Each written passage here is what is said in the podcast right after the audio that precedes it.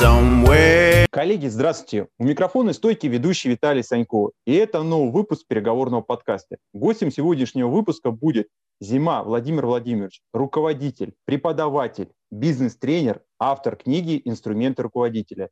Владимир, здравствуйте. Приветствую, Виталий. И поговорим мы с вами сегодня на тему менеджмента. Да, это еще одна область, которая мне интересна. Но вы не спешите, уважаемые слушатели, отключаться, так как те инструменты, о которых расскажет нам Владимир, очень даже пригодятся в переговорных процессах. Первый вопрос, с которого хотел бы начать. Опишите портрет руководителя 21 века. Какой он, Владимир? Э, что интересно, портрет руководителя не меняется от века к веку. Ну, точнее, меняется не очень сильно. Э, меняется среда, в которой э, менеджеры работают. Если раньше на там, 100 рабочих да, приходилось 4 руководителя или на 100 исполнителей, вообще до, там, до 20 века в управлении было занято не больше 4% населения то сейчас, конечно, ситуация очень сильно изменилась. То есть э, уже не хватает там, харизматиков, уже не хватает э, просто природных таких стратегов. Э, сейчас э, руководитель должен быть в первую очередь обучен. Потому что э, как-то в армии совершенно нормально, да, что есть воспитание офицеров, их учат отдавать команды, их учат отдавать приказы, и э, это все делается единообразно. А как бы на гражданке это почему-то звучит дико. Ну как это руководители будут все под одну гребенку? Но на самом деле тут э, очень простой тезис, э, что да, есть очень талантливые, есть еще говорят, руководителям надо родиться. Надо родиться, чтобы стать высшим руководителем, действительно с определенными качествами, да, с определенным качеством нейронных связей. И чтобы достичь вершин карьеры, нужны связи, да, хорошие нейронные связи. А, но база, она все равно будет однотипной и для талантливых, и для не очень. Но э, вопрос в чем? Не очень талантливый художник, э, например, совершенно спокойно рисует какие-то презентации, да, э, он или дизайнер, да, он пользуется определенными приемами.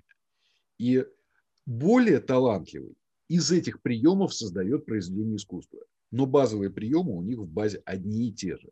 А вот э, сейчас наступило время, когда руководитель должен быть в первую очередь обученным, ну, а во вторую, конечно, все-таки обладать неким хребтом, то есть ощущать свое право на управление.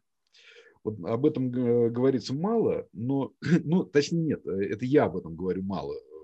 Так-то обычно только на это право и кивают, да, то есть пропагандируется доминирование и все такое.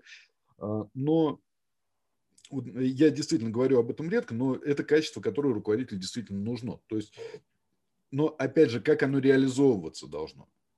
Человек должен получить это право через грамотное использование инструментов управления. А инструментов не так много, как может показаться. А, это там, четкая постановка задач. 90% руководителей просто не умеют ставить задачу.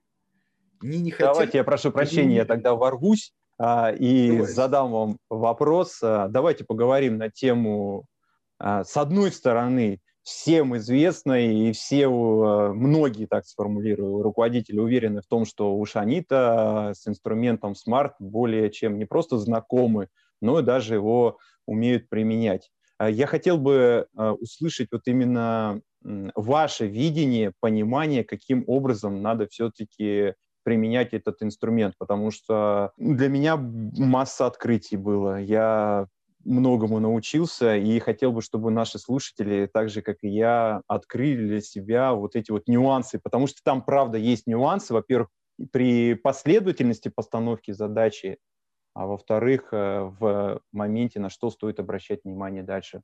Теперь ну, вам слово. Здесь, да, здесь э, нюансы, естественно, есть. Э, вопрос в том, что смарт, к сожалению, так, возьму смелость сказать, безобразно преподается обычно.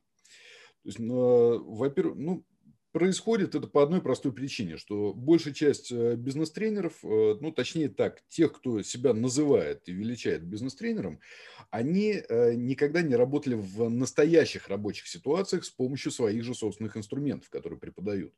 То есть большая часть бизнес-тренеров, например, никогда не ставила производственные задачи. Поэтому преподается так. Э, выходит э, человек в флипчарту, пишет слово «смарт» на доске, говорит, э, задача должна быть, это в лучшем случае, конкретной, измеримой, что там дальше, вот под achievable, правда, что только не ставят, там под букву A иногда ставят ambitious, например, то есть, говорят, задача должна быть амбициозной, уже не складывается все, задача должна быть реалистичной и задача должна быть привязана ко времени. Вот, все, э, на это тратится 15 минут, потом э, какой-нибудь кейс разбирают, типа поставьте задачу купить туфли, э, и менеджеры, кстати, открываю секрет, менеджеров бесят такие задачи, но как, когда их корпоративно, например, учат, ну что они скажут там тренеру, да, или там проанализируйте постановку шапокляк задачи чебурашки, что-нибудь такое. Ну, и все это превращается в игру. А на самом деле в рабо- рабочая задача – это действительно действительно четкая, понятная структура. А, ну, то есть, если даже параметр разобрать, да, вот, если мы систему задач создаем, первый параметр – релевантность, взаимосвязанность задачи с другими задачами. Причем как с задачами внешними, то есть э, задачами в отношении человека, да, э, задачами подразделения, задачами смежных функций, а, так и с задачами внутренними человека, то есть его системой мотивации – вот эту вот связь обозначить – это важнейшая задача руководителя.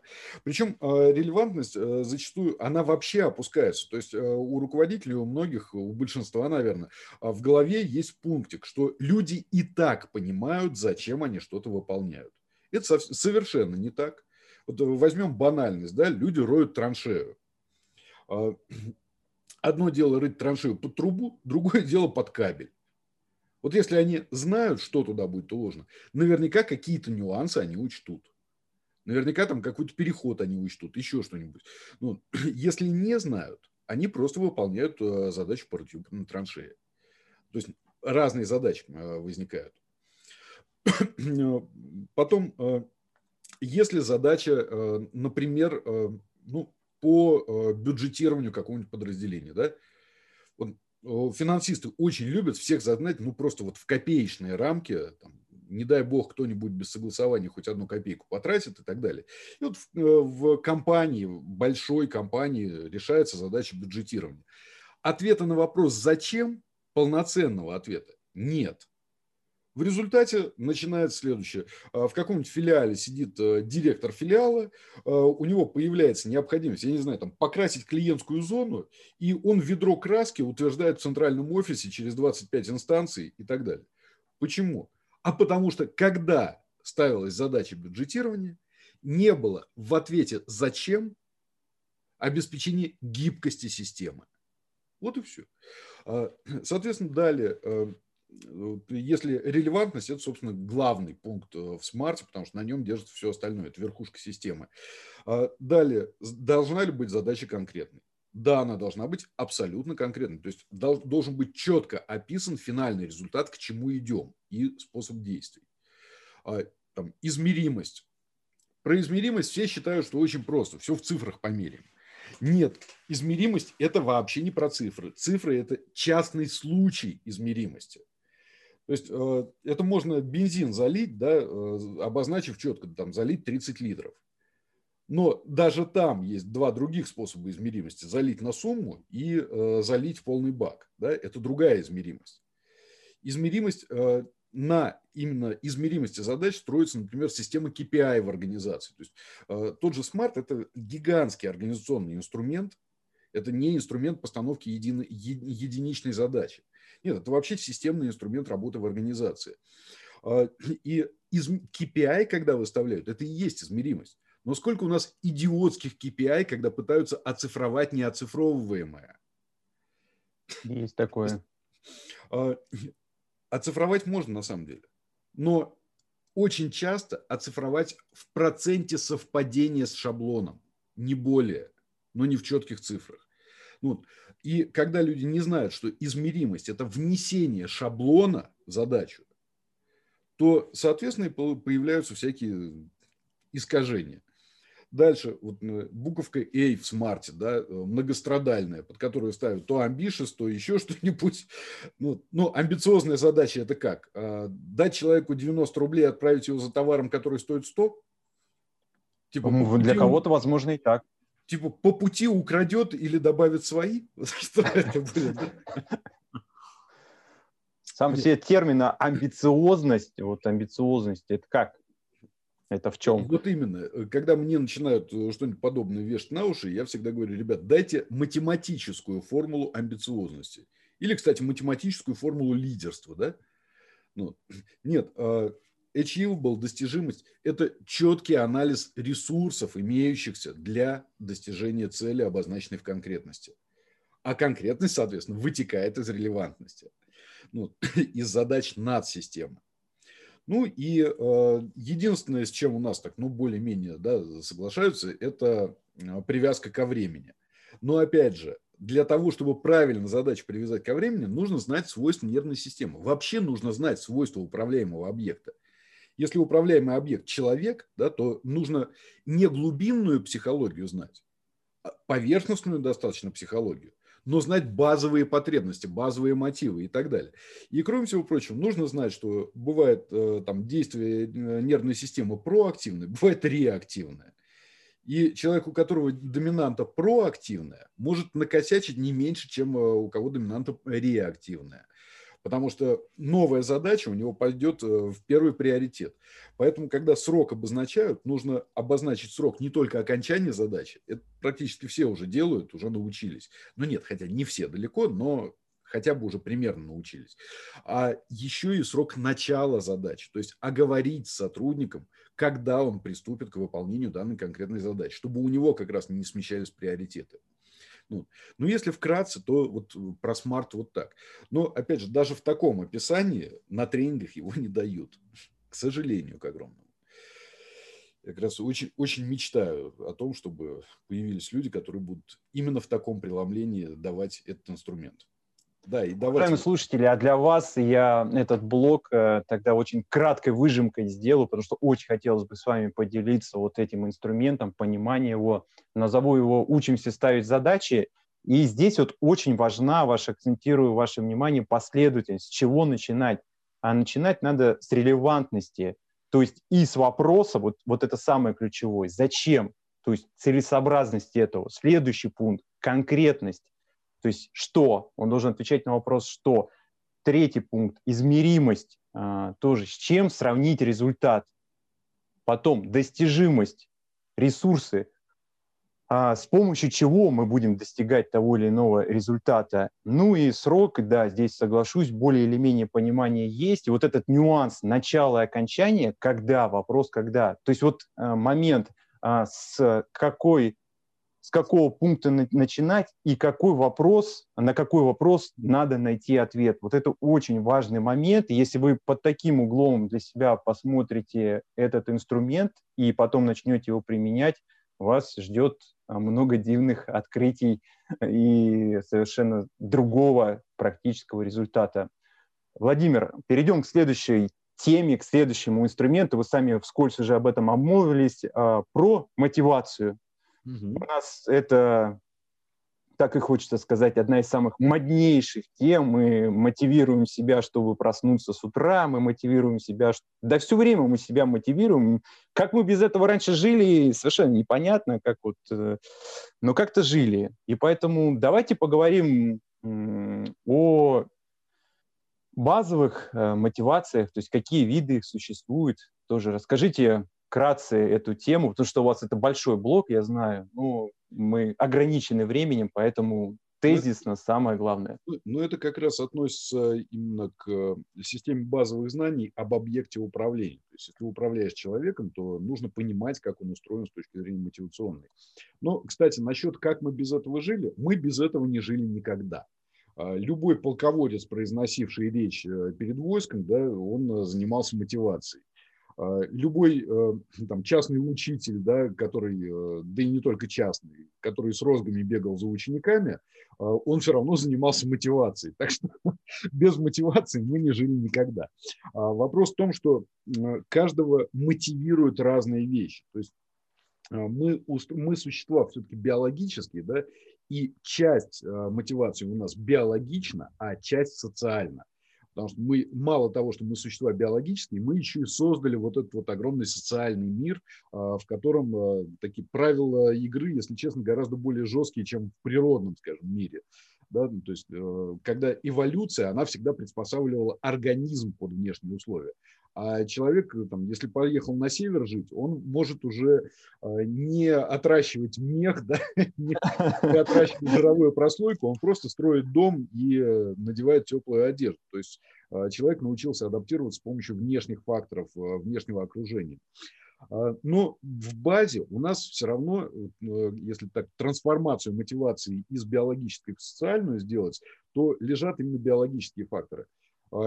Э, первая группа мотивационных факторов, э, первая группа мотивов, она есть у каждой бактерии даже. То есть это размножение, питание и доминирование. Любая бактерия хочет кушать, любая бактерия хочет делиться, и любая бактерия стремится захватить максимальный ареал существования. То есть а дальше, соответственно, это перешло все к животным, да, у них в стаях это все проявляется очень хорошо. А, кстати, очень-очень рекомендую а, вообще руководителям любым, да и не только руководителям, посмотреть, например, курс биологии поведения Роберта Сапольски, там 25 лекций, великолепных совершенно, хотя будет понятен биологический механизм мотивации во многих аспектах. То есть а мотивацию в том числе нужно знать ну, для того, чтобы снизить собственные реакции. То есть, когда ты а, не понимаешь, что что-то нормально, ты на это реагируешь ненормально. То есть э, ты видишь, например, что а, человек очень много рассказывает про себя, а ты сам по себе скромный. И вот тебя начинает бесить. Ну, что он рассказывает про себя, что он рассказывает про себя. Если ты, с другой стороны, понимаешь, что у него мотивационная карта выстроена именно таким образом, что он не может этого не делать. Ну, ты реагируешь намного толерантнее, намного легче это все переносить. Так что знание мотивации в первую очередь э, собственные нервы бережет. Ну, дальше что происходит, как трансформируется вот это доминирование, питание, размножение? А, да, плюс есть еще одна древняя потребность, это потребность в энергосохранении, потому что а, вообще наша любая и двигательная активность тратит энергию, да, и омыслительная тратит в разы больше энергии. У нас, э, когда мозг э, на пиковых нагрузках работает, э, он тратит 25% энергии тела. И вот там 2 килограмма, да, и 80-90 килограмм. Вот, соответственно, соотношение, да, а 25% энергии уходит в мозг. Так вот, э, дальше во что трансформируются эти потребности? А, существует э, вообще все потребности делятся на четыре базовые группы биологические. А, это потребность в достижении законченного результата, в получении законченного результата и осознании этого результата. А, эта потребность есть в любом абсолютно человеке, вопрос в степени выраженности. А, у многих выражено не сильно. Поэтому очень смешно на руководителя смотреть, э, который, ну вам же нужен результат, он своим сотрудникам, да, а, они, чтобы не вызывать начальственного гнева, тихонько кивают, а, но они не понимают, что руководитель до них хочет донести, потому что у них эта потребность не настолько выражена. У них их результат – это, скажем, сохраниться на работе, да, остаться. И это уже исходя из э, другой доминирующей потребности делается. Ну, а, э, кстати, почему еще биологическая натура э, этих потребностей, она доказывается тем, что на пике каждой потребности существует психическое расстройство. Вот есть такое расстройство, например, как обсессивно-компульсивное расстройство. Оно в слабой форме, оно выражено у любого человека, который стремится к результату. Вот опять же, Роберта Сапольский можно посмотреть, он так студентов подначивает регулярно что, ребята, у вас просто слабо выраженный ОКР. Вот поэтому вы стремитесь освоить предмет, поэтому вы стремитесь быть лучшими и так далее. А вторая группа потребностей, она непосредственно связана с доминированием. То есть а, а, потребность в результате, она связана с размножением и питанием. Да? То есть чем более настойчиво там, к самочке пристаешь, а, чем более настойчиво ищешь еду, тем, соответственно, больше у тебя шансов на выживание. Следующая потребность э, – производное доминирование. Это потребность в престиже. То есть потребность в поддержании самооценки на определенном уровне. То есть фактически это потребность в получении непрерывной обратной связи, причем позитивной обратной связи из внешнего мира – и когда мы видим, как человек рассказывает о себе, да, и когда мы видим, как человек там необычно одевается, еще что-то, как правило, это связано с повышенной активностью вот этой вот потребностью, потребностью в доминировании. Ну и мы знаем, что многие властные люди, да, они вообще не терпят э, какого-либо укола в свою сторону, там их может э, раздражать минимальная критика и так далее.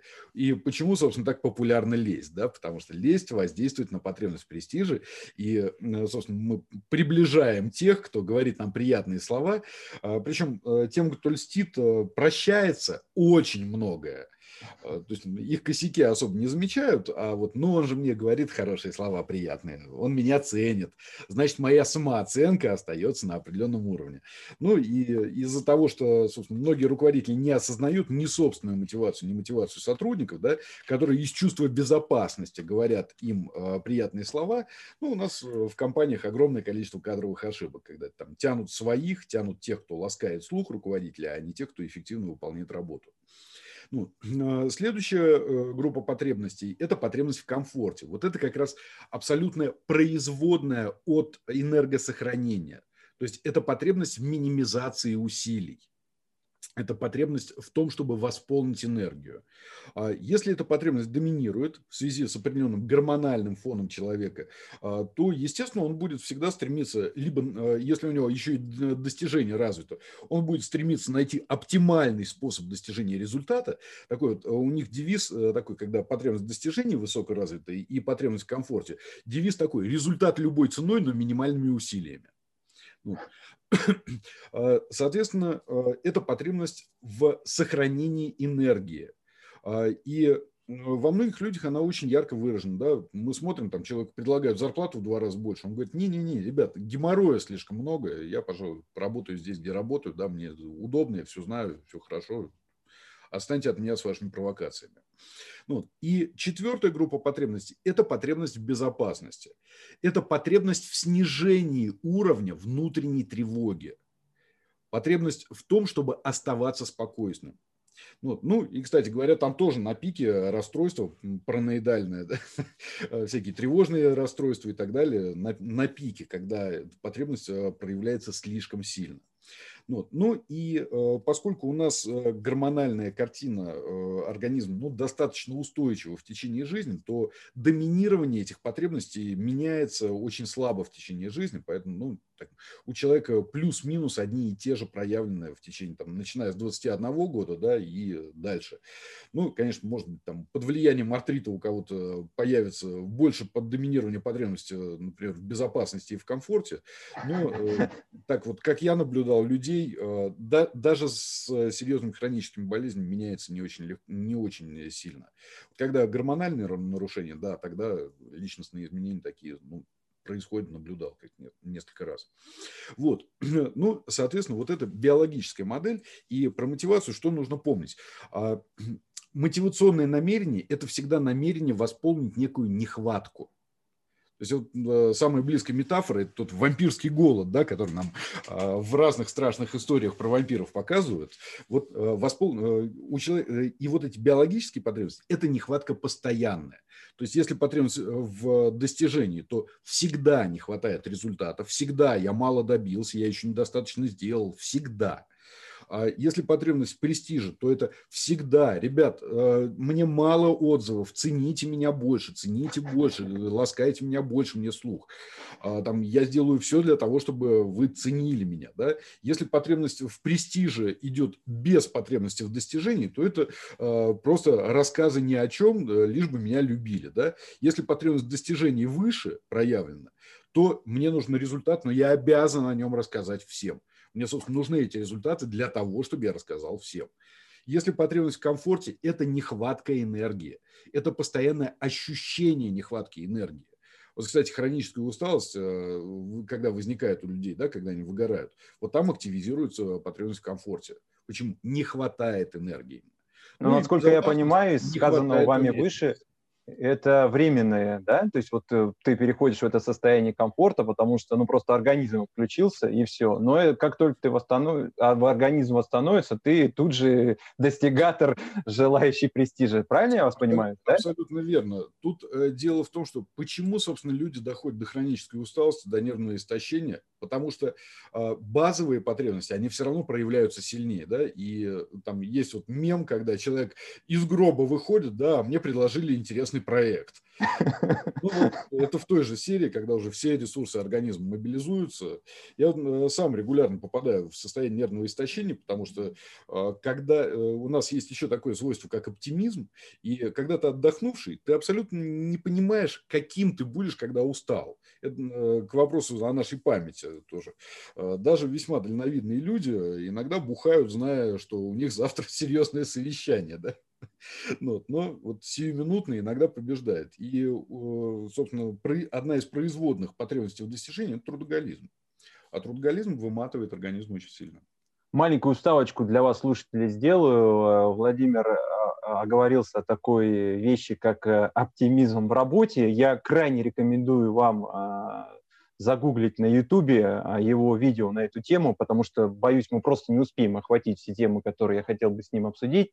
А, и давайте э, зафиналим последней потребностью, то есть в вашей мысли э, это безопасность, то есть какие-то там нюансы по ней, и перейдем к следующему блоку.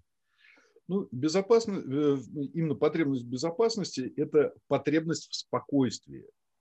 Но вот фишка как раз ее в чем? Это непрерывная потребность спокойствия. А есть у нас еще такой феномен, как селективное внимание. То есть то, о чем мы думаем, то, чего нам, что, э, что нам требуется, то провоцирует наше внимание на детали.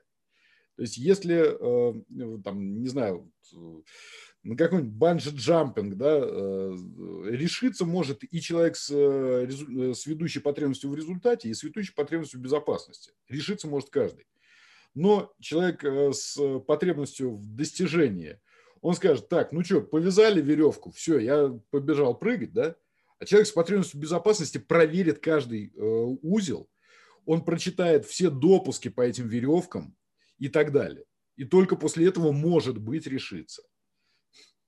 То есть внимание, э, сосредото... потребность сосредотачивает внимание на определенных внешних факторах. Ну, а также человек с потребностью в престиже, естественно, будет замечать любое упоминание его – там, в соцсетях, э, в СМИ, там, в разговорах коллег, где угодно. Он в любом случае будет это замечать. И один мимо разговора о себе просто пройдет, да, а другой обязательно прислушается. Уважаемые слушатели, я бы очень э, хотел сакцентировать наше внимание а, на ту информацию, которую дал Владимир, и попытаться переосмыслить себя через призму этой информации а, в работе. Прямо очень многое для вас откроется, и это такой полезный, скажем так, для вас опыт. Если у вас ну, действительно не было вот этого знания, понимания самого себя прежде всего, и при этом вы как бы раз за разом натыкались на какие-то грабли, то вот эта информация, уверяю вас, вам очень сильно поможет. Возможно, вы э, будете не только спрашивать э, там, что все э, завязали, привязали, а все-таки иногда и инструкции почитаете иногда это может вам пригодиться. Но, ну зная по себе, это тоже работает недолго, то есть как бы ты все понимаешь, а потом у тебя проект очередной интересный, ну, кстати говоря, я могу э, точно сказать, что по своей воле, э, собственно, э, люди возьмутся за освоение этих знаний только от либо с очень высоко проявленной потребностью в достижении, если перед ними стоят определенные задачи, которые они уже выделили для себя, что надо решать, да, а, либо от безысходности. Вот, э, собственно, руководителей, которые идут учиться, я вижу в основном, если это не корпоративно направленные руководители, а по своей воле, это люди идут учиться от безысходности. Потому что э, как, э, когда перепробовал все способы, попробуй прочитать инструкцию. Вот, собственно, они идут именно так. Ну, а инструкции к человеку, к сожалению, очень мало где даются. Вот, поэтому ну, вот у меня их иногда можно почитать. Об этом мы чуть-чуть подальше поговорим. А такой еще один блок, который хотелось бы с вами даже не обсудить, а скорее послушать именно ваше видение, это цикл изменения организаций. Вот поделитесь вот этими пятью пунктами, потому что они касаются, с моей точки зрения, не столько организации, но в том числе, сколько реакции внутри человека, в его сознании, что там происходит, и ну, очень полезная информация. Расскажите, пожалуйста. Ну, э, здесь э, дело в том, что изменения как раз э, у нас почему-то очень много стало литературы об управлении изменениями, да? начиная от Коттера и заканчивая там, бизнес-тренерами, которые кричат, давайте на мотивации пройдем через любые преграды. Ну, ну, на самом деле, что такое изменение? Изменение – это нарушение привычки. То есть нарушение некого сложившегося привычного образа мышления, действий и так далее, там подобное. То есть всегда нарушение привычки. А нарушение привычки это чисто биологическая штука. Вот э, циклы, на самом деле, циклы изменений, они э, везде одни и те же. То есть они из одних и тех же блоков состоят, а, просто приспосабливаются под определенный контекст. Да? У врачей есть, у психотерапевтов цикл принятия неизбежного. А, соответственно, в организациях есть цикл изменений, а, которые относятся к людям. Потому что в отношении организации там с изменениями это все достаточно просто, самой организации. А, там э, понял, что работает не так, да, поставил задачу, собрал рабочую группу, набрал инициатив.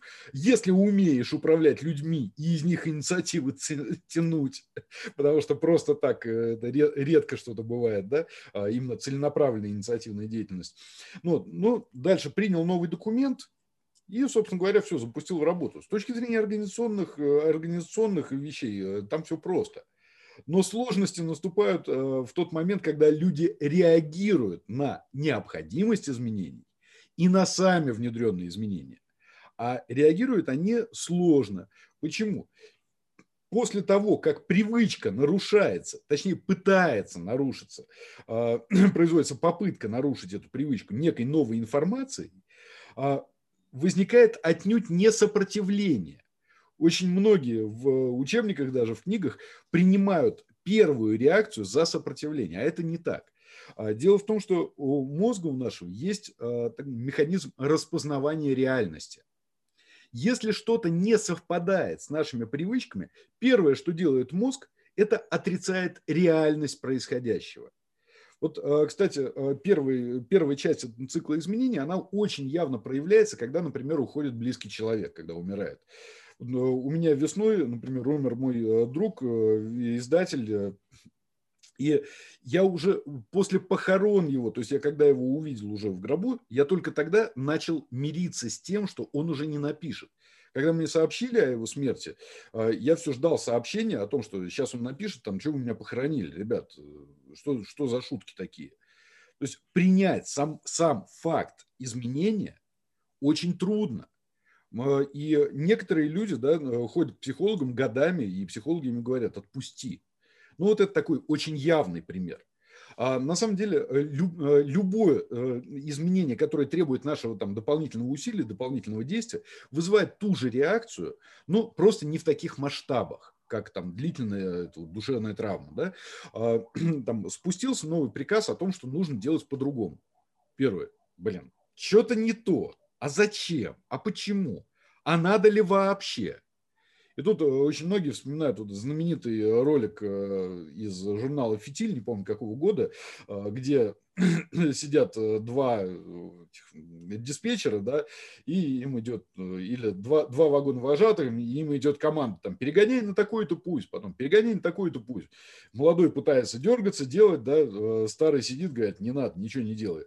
Потом последняя команда, возвращай на этот путь. Говорит, а, ну, видишь, ничего же делать не надо было в результате. Там вот начальство бурную деятельность изобразило. У нас э, во многих организациях э, именно так воспринимают любую, любую попытку изменений. То есть это не сопротивление, это вообще неприятие мозгом самой информации об изменении.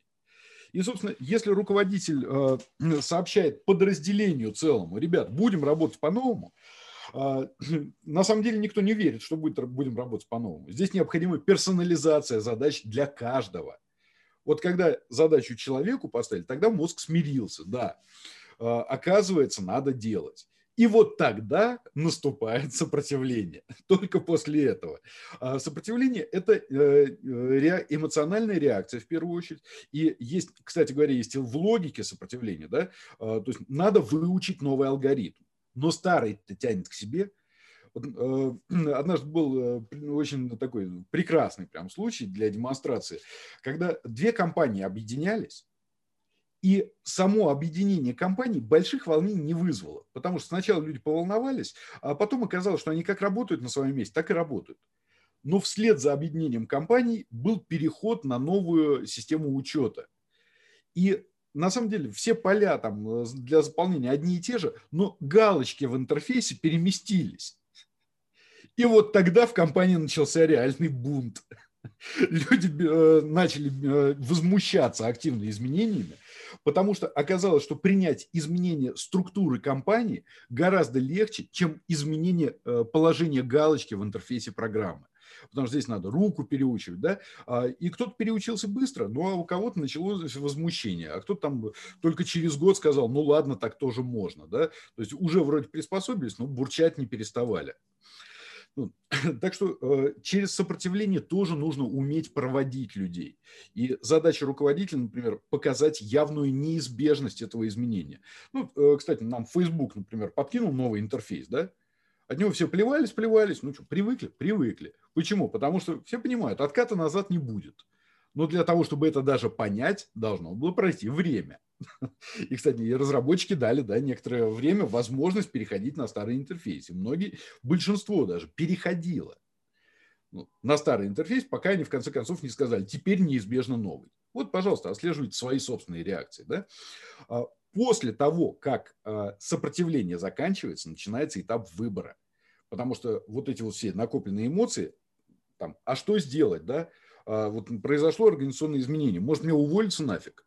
А может не пойти договориться о том, чтобы я работал как раньше? А может быть, я буду тихо саботировать и так далее. И мозг начинает генерировать варианты. А, когда какие-то массированные изменения идут в компаниях, можно заметить, что в определенный момент а, очень сильно повышается количество людей у кулеров, в курилках, да, или ну, там в беседках просто, а где-то они стоят и обсуждают. Они друг у друга все спрашивают, что делать будешь. Вот. Таким образом, они накапливают варианты для дальнейших действий. И потом вся энергия, которая могла бы быть направлена в каждый из вариантов, складывается в, в один из вариантов начинается действие.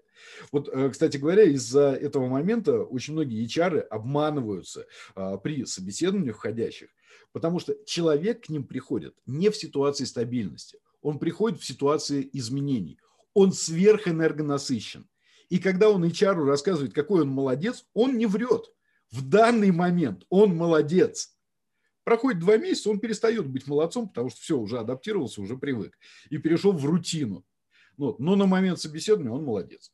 Поэтому там HR всегда нужно обращать на это внимание, но они чаще всего этого просто не знают, но обращать внимание, что человек, который приходит устраиваться на работу, это не тот человек, который будет работать. Мы успели всего дать э, три инструмента но на самом деле у Владимира есть целая книга, а, и если вы находитесь в состоянии, когда надо что-то делать, потому что уже ничего не помогает, все гипотезы, все попытки не увенчались успехом, поэтому первая рекомендация с моей стороны, некий путь, э, рука помощи, как угодно это назовите, это книга Владимира Зимы «Инструменты руководителя». Там изложены в том числе и эти пункты, о которых мы успели обсудить, и много чего другого, и гораздо шире. Возможно, у вас какие-то будут после этого вопросы. Я думаю, что на Фейсбуке или в любой другой удобной для вас социальной сети вы можете задать вопросы в комментарии. Это раз.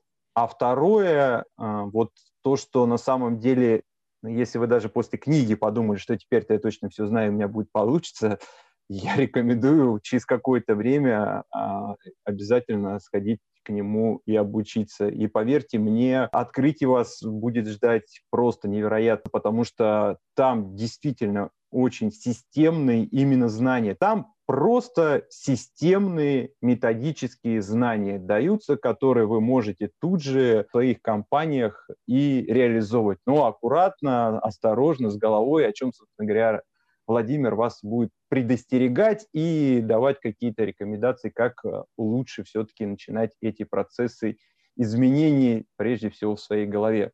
Владимир, на этом я хотел бы вас поблагодарить. Я уверен, и слушатели засыпят нас благодарственными комментариями. Вы, уважаемые слушатели, обратили внимание, да, у кого срабатывает какая мотивация по речевому модулю? На самом деле мы все просчитываем, и главное знать, куда смотреть. Я вас еще раз благодарю. Спасибо огромное. Спасибо, Виталий. Ну, а вы, уважаемые слушатели, можете нас традиционно отблагодарить вашими лайками, комментариями, предложениями. Пишите в комментариях. Э, я все читаю, а, даже отвечаю с благодарностью за ваши реакции. Спасибо. И традиционное услышимся.